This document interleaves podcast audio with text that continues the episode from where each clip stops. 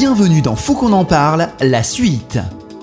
Soyez les bienvenus dans cette émission Faut qu'on en parle, la suite. On se retrouve après ces deux heures de débat pour 20 minutes de bonus afin de discuter encore plus de ce qui vient de se passer et pour vous dévoiler les coulisses de votre émission. On en a parlé pendant deux heures. C'est un sujet qui malheureusement touche la santé de plus en plus de monde. Il s'agit de l'alcool. Nos invités en plateau vous ont éclairé, donné des conseils toute la soirée sur cette boisson, comprendre l'évolution au sein de notre société, ses conséquences sur notre corps et la dépendance que l'on peut développer, et surtout chercher des solutions pour en sortir. Mais d'un faut qu'on en parle la suite. Ne manquez pas les secrets de l'émission et tout ce qui n'a pas été dit. Bien évidemment, on ne change pas le duo. Je suis toujours en compagnie de Luc, mais aussi de tous nos invités. Alors on a conclu le débat avec un mot pour résumer l'émission. On va commencer, faut qu'on en parle la suite avec un tour de table pour demander à nos invités le mot qui manque à cette émission, un sujet qui n'a pas été abordé, pas assez approfondi. Alors Emmanuel, quel serait ton mot ah, c'est moi qui commence. Euh, c'est tombé sur toi. Euh, l'espoir, peut-être. On, a parlé de choses un peu euh, lourdes toute la soirée. Je, pense qu'aujourd'hui, il y, a des. On, peut rêver un peu à d'autres, d'autres possibles. C'est vrai qu'on a été un peu, oui, pendant toute cette émission, c'est un peu grave comme thème, oui. négatif, enfin négatif. On a quand même des, des choses, mais ouais, l'espoir, c'est peut-être. Euh, oui, oui. Puis on a parlé de la crainte, enfin de la crainte, du risque alcool, du danger alcool. Euh, l'alcool, c'est aussi une solution pour plein de gens et on, peut commencer par là pour reprendre soin de soi. Très bien, Jean-Paul. Voir au-delà de l'alcool, voir au-delà. Moi, ce que je vois, c'est la souffrance. Ce que je vois, c'est effectivement le, le mauvais pansement qu'on a trouvé avec l'alcool. L'espoir, j'en ai. J'ai des patients qui effectivement ne sont pas guéris. On guérit jamais de cette maladie on guérit jamais. Par contre, ils ont des rémissions, des rémissions longues. Et quand je leur pose la question, euh, est-ce que vous allez au bout de vos rêves? Auparavant, ils me disaient, bah, vous savez, docteur, je dors pas. Alors que maintenant, oui. Je recommence à écrire, je recommence à peindre, je recommence à prendre possession de mon corps, je vais courir. Donc oui, l'espoir, je suis d'accord. Florine? Florine. Bien, moi, je dirais peut-être la lutte, parce que c'est, je le vois chez mes patients comme c'est une lutte euh, de tous les jours. Euh, de combattre l'alcool et c'est vraiment un parcours euh, pas évident. Euh, autant au niveau voilà de l'entourage qui parfois peut aussi, quand bien même ils savent qu'ils sont alcooliques, dire mais un verre pourquoi pas, mais c'est bon, ça fait longtemps que t'as pas consommé et, et c'est pas c'est pas facile donc c'est vraiment un long parcours de tous les jours j'ai euh, un enfin, j'ai quelqu'un qui intervient à la clinique qui est alcoolique anonyme et qui dit à chaque fois bonne 24 heures. Et c'est vraiment cette idée de un pas après l'autre et voilà de laisser aussi toute la place à la histoire de la journée quoi c'est ça hein. c'est ça hmm. c'est aussi euh, entendre toute la souffrance euh, de ces patients qui vraiment cherchent on va dire un médicament à travers l'alcool et qui n'ont pas trouvé d'autre manière que de l'exprimer à travers l'alcool et c'est un travail très périlleux de pouvoir euh, les faire verbaliser euh, sur cette souffrance-là. Voilà. Et moi, c'est vraiment un combat de tous les jours en tant que thérapeute pour y parvenir. Serge, pour la suite du tour de table. Le bonheur. Ouais. Le bonheur d'être abstinent. C'est un truc, euh, moi, ça me tient à cœur, mais. Ça n'a pas pris? Mais vraiment, oui, oui, oui. Le bonheur d'être abstinent et de transmettre ce bonheur à des gens qui souffrent encore pour du coup, euh, voilà, qu'après il soit aussi dans le bonheur. Pour qu'il soit dans le bonheur. Et moi, c'est, je sais pas comment vous expliquer, même au bout de 11 ans, ce bonheur-là, de pas boire et surtout de d'aider d'autres personnes à se sortir de ce mauvais pas et de leur donner du bonheur, ça, ça anime ma passion. Depuis 11 ans, toujours Depuis pareil, 11 ans, et c'est toujours, la même. Et c'est toujours la même. Et elle restera la même. oui, elle restera la même. Et, surtout, j'ai pris ce service des permanences et j'en parle vraiment avec le cœur parce que les permanences, c'est très très important pour moi. Et quand je reçois des appels, euh, des fois je fais des permanences de nuit et là je reçois des appels très compliqués de gens qui souffrent, de parents dont les enfants souffrent, hmm. ou de frères ou de sœurs qui souffrent et qui me demandent comment je peux les aider. C'est difficile de leur expliquer. Alors j'essaie de leur donner un petit peu de bonheur. J'essaye. Tu fais quoi? Tu racontes des histoires? Non, je parle avec eux. J'essaye de, comprendre le mal-être. J'essaye de faire ça. Et c'est exactement la même chose quand on a un ami, un jeune ami, qui pousse la porte et qui a la volonté de pousser cette porte. Et on lui dit souvent, tu es la personne la plus importante pour nous aujourd'hui. C'est là où ça commence le bonheur c'est là où l'amour, DA, entre guillemets, entre guillemets, hein, attention, hein, il arrive. C'est là. Pour moi, en tout cas, c'est ce qui s'est passé. Ne mettons pas de guillemets. Et pour, Oui. et pour Mireille alors, pour Mireille, le mot. Pour moi, c'est renaissance. Parce que quand, C'est quand des trucs positifs là, espoir, bonheur, renaissance. sûr. quand même. J'entends des trucs. euh, Oui. ouais. j'ai posé le verre, j'ai arrêté de prendre le premier. Et, et depuis, je, je- c'est la renaissance pour moi. Et surtout de transmettre, exactement comme Serge, je suis passionnée par euh, transmettre cette expérience. Et je suis très heureuse d'avoir pu partager cette, euh, cette soirée avec, euh, avec nos amis qui luttent tous pour le bonheur de, et, l'amélioration de la sens, santé de chacun. Oui. Justement, on va rentrer un peu dans, dans les coulisses des professionnels. Vous êtes confrontés tous les jours à, à des problèmes d'alcool, à des personnes qui ont des problèmes d'alcool. Comment vous, vous gérez votre relation à l'alcool? Emmanuel? Euh, alors bien sûr, moi je me suis questionné. Euh, je connais bien l'alcool, je crois comme beaucoup de, Français. Euh, J'ai pu avoir des consommations euh, jeunes, festives, et puis plus conviviales. Aujourd'hui j'ai 48 ans, malheureusement, même si j'aime bien l'ivresse, ben voilà, l'âge aidant, je, je consomme moins. Mais c'est des choses que je peux partager et sur lesquelles je peux échanger. C'est ce qui est intéressant avec l'alcool, c'est que c'est un objet commun. Mais d'être sensibilisé plus que, que le reste de la population Est-ce que ça Ouais. fait prendre conscience des dangers ou est-ce qu'on continue quand même à s'amuser? Co- Comment ah non, on non, je continue à m'amuser euh, avec moins d'alcool, mais je. Ouais, mais parce qu'il y a quand même cette notion liée au travail, on va dire, c'est ça qui se dit. Enfin, Oui, je- j'entends. cette prise de je- conscience en fait. Non, se dire, alors, l'alcool, non? euh, je, crois, je crois que tout le monde sait très bien que l'alcool, c'est pas la solution Non, mais quand on idéale. travaille tous les jours, euh, quand on parle, la majorité des Français, c'est pas leur cas en fait. Donc ils se disent bon, on va faire la fête ce soir, on va boire. euh, Oui, mais je me dis des fois la même chose. voilà. Hein. Je, Ouais. je suis pas une Oui, quand. devenue euh, parce que je travaille dans l'alcool une ayatollah. de la- On va, Je, je on va voir suis si prudente. c'est son cas aussi. Je suis prudente et je fais des choix éclairés Ouais. sur ma Du coup, oui, consommation. forcément, tu es au courant, forcément. je, peux, risques. je peux faire des choix et je mesure Mm. mes risques. Ouais. Forcément, ça aide. Jean-Paul, Uniquement par plaisir, de temps en temps, euh, avec des amis, ou quelquefois le, le soir, ça peut m'arriver, mais c'est pas des consommations euh, oui, normal. dire, euh, dramatiques. Mais Euh, le fait, le fait de travailler là, dedans, on va dire, ça. Ah, mais je vois pas que des gens qui ont des problèmes d'alcool. Ah non, non, je vois pas que des gens qui ont des problèmes d'alcool. hein. Moi, je vois Mm. des gens. on- Notre XAPA à Toulon est un XAPA généraliste. On a des gens qui sont sous euh, méthadone, Subutex, qui ont des problèmes d'addiction euh, aux écrans, etc. Donc, addiction produit sans produit. Mais ceci dit, non, euh, ça va paraître un petit peu paradoxal, mais la relation que j'ai avec mes patients, quand ils vont bien et même quand ils vont mal, mais à partir du moment où ils ont tendance à se livrer, où on voit qu'on arrive à avancer sur des plans qui avaient jamais été dit, sur des, des amnésies traumatiques, des choses comme ça, moi je suis dynamisé. Ça va paraître paradoxal, mais rien que déjà ce soir j'ai pris un booster là, mais alors quelque chose de phénoménal. Merci encore. Bah, c'est bien. Ça n'a pas.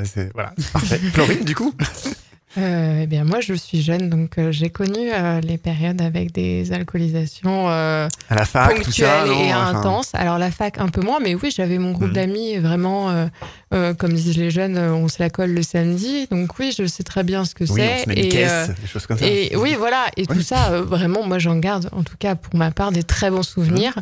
Même si parfois j'ai été, moi aussi, dans des états lamentables, il faut me dire. Non, mais c'est une- une réalité. hein, et, et les patients Ouais. qui viennent, qui viennent me, voir euh, me traduisent dans quelle déchéance en fait parfois ils sont et ils ont aucun mal à le dire à quel point ils sont en détresse là-dessus.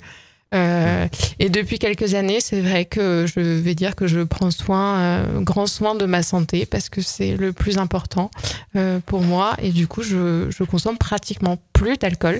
Euh, et c'est vrai que parfois, je peux échanger avec mes patients à ce sujet. Normalement, bon, ça arrive que je dise, ben moi, je, je, je dis non. En fait, je dis que je je bois pas d'alcool. Ça me dérange pas. Euh, voilà, je, donc je peux boire un verre euh, tous les six mois. Et ça, j'en suis très contente. Ma famille euh, le sait. Euh, voilà, il n'y a pas de souci avec ça. Mais ça pose question autour de moi. Souvent, les gens me demandent pourquoi.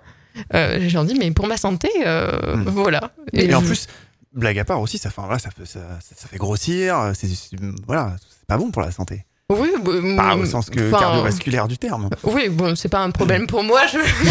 c'est clair. Mais en tout cas, photo. non, c'est- juste une question d'hygiène de, vie. Voilà. Ouais. Euh, et de, de- D'équilibre, comme tout. Faut que, faut et, pas, faut et limite comme euh, alors c'est peut-être un peu excessif ce que je vais dire mais comme quelque chose d'engagé pour moi c'est Mhm. quelque chose d'engagé aujourd'hui de ne pas boire de l'alcool et de dire que je refuse ce produit euh, de société euh, de dépendance voilà Si tu avais pas été euh, psychologue clinicienne en addictologie, est-ce que tu aurais eu le même discours, tu penses? Ah, c'est une bonne question. hein. Eh bien, je ne sais pas, parce qu'avant, je travaillais dans un XAPA euh, spécialisé dans les drogues illicites.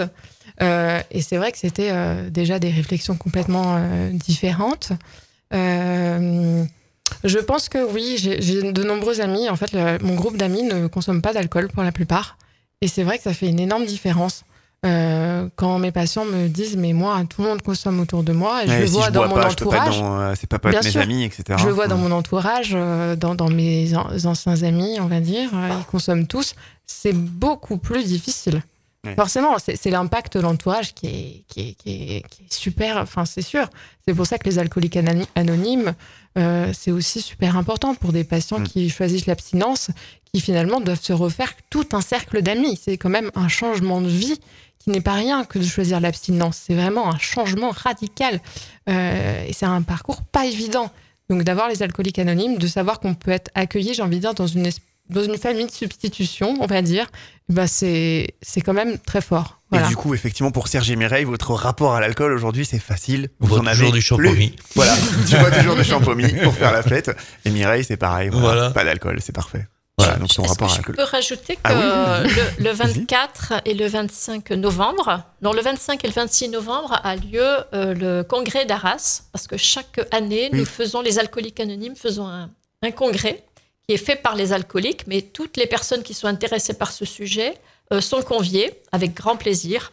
Et l'année prochaine, dans Ça un sera- an, ce sera à Toulon. Dans le sud de la France. Voilà, Et vous ça nous va être réalisons l'émission une pour belle- vous. Voilà, et vous êtes, tous, vous êtes tous invités. Invité, voilà.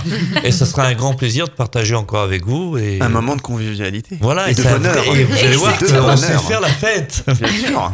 Sans alcool, évidemment. Et sans Bien alcool. sûr.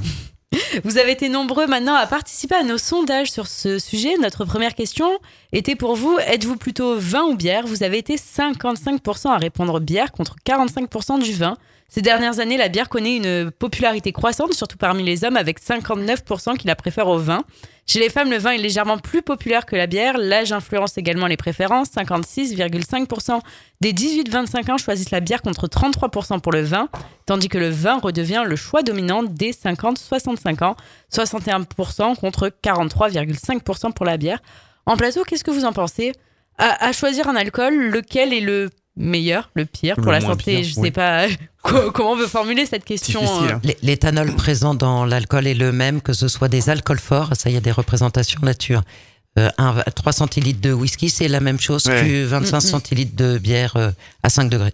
Oui, il est important de le rappeler, on n'en a pas parlé dans l'émission, on a de- parlé de, de consommation, de nombre de verres, mais euh, la différence entre le pourcentage d'alcool est aussi important. Alors, dans les verres standards servis dans les bars, Mm. Quand on se sert chez soi, des fois, c'est pas les oui. mêmes Si on se quantités. prend un verre de, de whisky, mais qu'en fait c'est un verre, euh, un verre à eau, oui, c'est, on est, on est bien d'accord. Je voudrais juste rajouter un Oui, truc, c'est possible. Oui, oui. Tout à l'heure, Emmanuel, tu as parlé des femmes. Hein et je suis très sensible à ça. Et depuis que j'ai pris la permanence, la, la responsabilité de la permanence, j'ai vu énormément de femmes appeler en permanence, parler. Avant, avant, on en avait très peu, on avait beaucoup, beaucoup d'hommes. Et maintenant, on a de plus en plus de femmes. Ah, Est-ce que la parole se libère Peut-être Oui, je pense. Et puis je pense que qui- je pense que tout ce qui se passe là en ce moment, c'est bien. Et, et- et je suis très content que la gente féminine parle un peu parce qu'elle souffre euh, entre guillemets. Euh, Il y a beaucoup beaucoup de femmes qui souffrent aujourd'hui d'alcool. Et euh, j'ai un souvenir d'une de mes amies euh, qui était correspondante internationale pour Alcooliques Anonymes, qui est allée en Iran. En Iran, il y a 600 groupes d'alcooliques anonymes, dont 400 de femmes. Ah oui. Donc ça montre bien que les femmes, elles souffrent énormément Mm. d'alcool. Et ça, moi, ça m'a choqué quand elle m'avait dit ça. J'avais trouvé ça énorme. Dans un pays musulman, en Irak. Et là, on se retrouve, euh, on se retrouve euh, avec beaucoup de femmes qui ont des problèmes avec l'alcool. Donc aujourd'hui, en France, ça vient. Voilà. Donc moi, je suis très très content. Bon, des fois, c'est compliqué, hein, parce que bon, c'est comme les hommes. Hein, des fois, on a des femmes qui sont un peu, qui sont un peu saoules, qui ont, qui ont pas de discernement, qui disent des choses, mais au moins elles parlent. Voilà. C'est tout ce que je voulais rajouter parce que je trouvais que c'était important de le préciser. On a euh, également euh, posé une autre question à nos auditeurs, si c'était plutôt euh, sober party, hein, voilà, soirée vraiment arrosée. Et à la majorité écrasante, 92% ont répondu soirée arrosée, alcoolisée. C'est vraiment énorme. Est-ce que vous, en tant que professionnel, vous êtes en phase avec les auditeurs? Est-ce que c'est crédible, normal? Voilà. Ça reflète quand même la mentalité des gens aujourd'hui. 92%. Oui. Oui, mais après, c'est un contexte particulier. Dans la vie, on fait pas que la fête. Ouais, mais la fête est tout le temps associée à l'alcool. eh ben, La- la- 90% des gens oui, le oui, pensent. c'est en fait. concomitant, je crois. Enfin, aujourd'hui, en Oui, tout cas en France. c'est juste une question psychologique, parce qu'on peut très bien faire la fête sans alcool. Mais Là, dit au champomis ou autre. heureusement, Eh euh, oui. quand même. Oui, mais c'est quand même dingue. 92% des gens ont répondu ça quand même. Hmm. Donc pour eux, c'est une évidence en fait. Hmm. Pour la majorité des Français, on peut pas faire la fête sans alcool. Et Oui, pourtant, c'est- toute la question, moi, euh, qui, qui- qui est... ça vous surprend ou pas ce sondage? Non, je pense pas. Non, ça me surprend pas. Je, voilà, je, je parlais de mon groupe d'amis. Je sais que j'appartiens à une minorité, hein, c'est le cas de le dire. Mais par contre, c'est une question qui, qui, qui, qui, qui habite beaucoup mes patients. De se dire, mais comment je vais faire? Et il y en a justement, enfin, c'est le côté tragique de l'histoire, c'est que finalement, ils vont, euh, dans ce désir de poursuivre leur abstinence, s'isoler, et finalement, à force de s'isoler, vont reconsommer tellement on a besoin du lien aux autres, en fait. Ça, ça nous nourrit. Donc tout ça, c'est quand même extrêmement complexe. Euh, Ouais, c'est ce lien social. On dirait que l'alcool fait un lien social. Bah oui. Oui, oui, et comme les liens sont attaqués aujourd'hui euh, euh, socialement, euh, quand on se retrouve, comment on se retrouve Et euh, la, la question, c'est comment faire convivialité autrement. Donc J'espère qu'un jour, on inventera des... Après, le après, les- champomis, ça a bien marché. Serge. C'est- Non, mais Oui, vraiment, en plus, oui, le champomis, oui, c'est ça, sympa. c'est- C'est un c'est- peu sucré quand même, mais c'est bon. C'est une plaisanterie, je pense, de Oui, la part de, Serge. Je oui, l'ai jamais vu boire du champomis. Ah bah à partir de ce soir, euh, Si, si, j'en bois avec mon petit-fils. Parce qu'avec mon petit-fils à Noël, il veut du champomis. Donc, euh, je lui dis, bah, ok, on achète du champomis. Papy boira du champomis avec toi. Bah, c'est bon. Voilà. Comme il sait oui. que papy boit pas. Et vous voyez comment on habitue les enfants On, on leur crée des boissons qui ressemblent aux alcools. ça, c'est vrai. des Eh adultes. oui, bien sûr. C'est vrai. Euh, Oui. maintenant, il y a Oui, du oui. morito sans alcool. Oui, on sirop, m'en a, on a en fait goûter sirop là. aussi. Ouais. Donc le sirop, c'est vraiment parce qu'on boit quand on est enfant. Ouais, mais- Et, et ça, ce sont des habitudes euh, culturelles qui, bah, des- prennent leur source très des- très tôt. Il y a d'autres habitudes là qui sont aussi inquiétantes, c'est qu'on parle d'alcool certes, mais quand on voit les boissons sucrées, les sodas, les coca, Ah, oui, ça. quand on voit l'obésité galopante, euh, il y a d'autres problèmes de santé qui ont, qui ont rien à voir avec l'alcool, je dirais euh, malheureusement, mais qui sont aussi des réalités. Oui, et, pardon, et puis aujourd'hui, euh, par exemple, si on a 20 ans et qu'on dit qu'on fait une soirée crêpe ou euh, jeu de société, on passe pour des ringards en fait, concrètement. C'est, c'est, on est has-been. Non mais c'est, Non, mais c'est l'idée. même. C'est, Ouais. Ce que c'est j'allais l'idée. dire, les fêtes aujourd'hui, après le Covid, c'est c'est de plus en plus courant. Avant, on sortait le vendredi soir, le samedi soir. Maintenant, il y a des fêtes, mais tous les jours chez les jeunes. Enfin, il y a des soirées le, le mardi soir, il y a des soirées le jeudi. Les gens ont besoin de sortir et ces fêtes-là, euh, Mhm. Bah, comme ça associé à l'alcool, euh, c'est dangereux. Il faut faire Je attention. pense qu'on a une euh, beaucoup de monde va venir euh, taper à notre porte. Oui, oui. En tout cas, merci, euh, merci à, à toutes. à- à Oui, il nous reste venus, moins hein. de deux minutes, Merci donc l'occasion pour nous, comme à chaque fois, de vous donner notre ressenti, de, nous, de vous dévoiler nos coulisses à nous. Alors pourquoi avoir choisi cette émission? Luc, comment nous est venue l'idée? Bien écoute, euh, les fêtes de Noël approchaient euh, avec les repas de famille, et donc on s'est dit les repas euh, voilà alcoolisés. Hein. L'alcool, c'est un sujet quand même qui touche un grand nombre de personnes dans le monde, en France. L'évolution de la consommation d'alcool aussi au fil des années, les problèmes liés à la dépendance à l'alcool, euh, tout ça, ça a un impact euh, clairement significatif sur notre société. Et oui, en effet, souvent l'alcool est associé à la fête, comme on l'a dit, mais il y a un côté plus sombre. L'alcool est lié à de nombreux problèmes de santé, notamment les maladies du foie, les accidents de la route, les troubles mentaux. Il est important pour nous de, de sensibiliser nos auditeurs. Oui, on connaît tous une personne qui boit énormément, malheureusement. Oui, je crois que j'en ai en tête. Euh, et c'est pour cette raison qu'on a voulu comprendre pourquoi, quand et comment l'alcool s'est ancré dans notre société. Faire la fête, c'est bien, s'amuser aussi, préserver notre santé et celle des autres, c'est encore mieux. Alors si on a pu vous apporter des conseils ce soir, alors notre émission est réussie. C'était donc Faut qu'on en parle la suite et on espère que cette émission vous a plu. On se donne rendez-vous très très vite pour une prochaine enquête. On espère que vous serez toujours autant nombreux à nous écouter. Alors à bientôt. bye, bye. bye.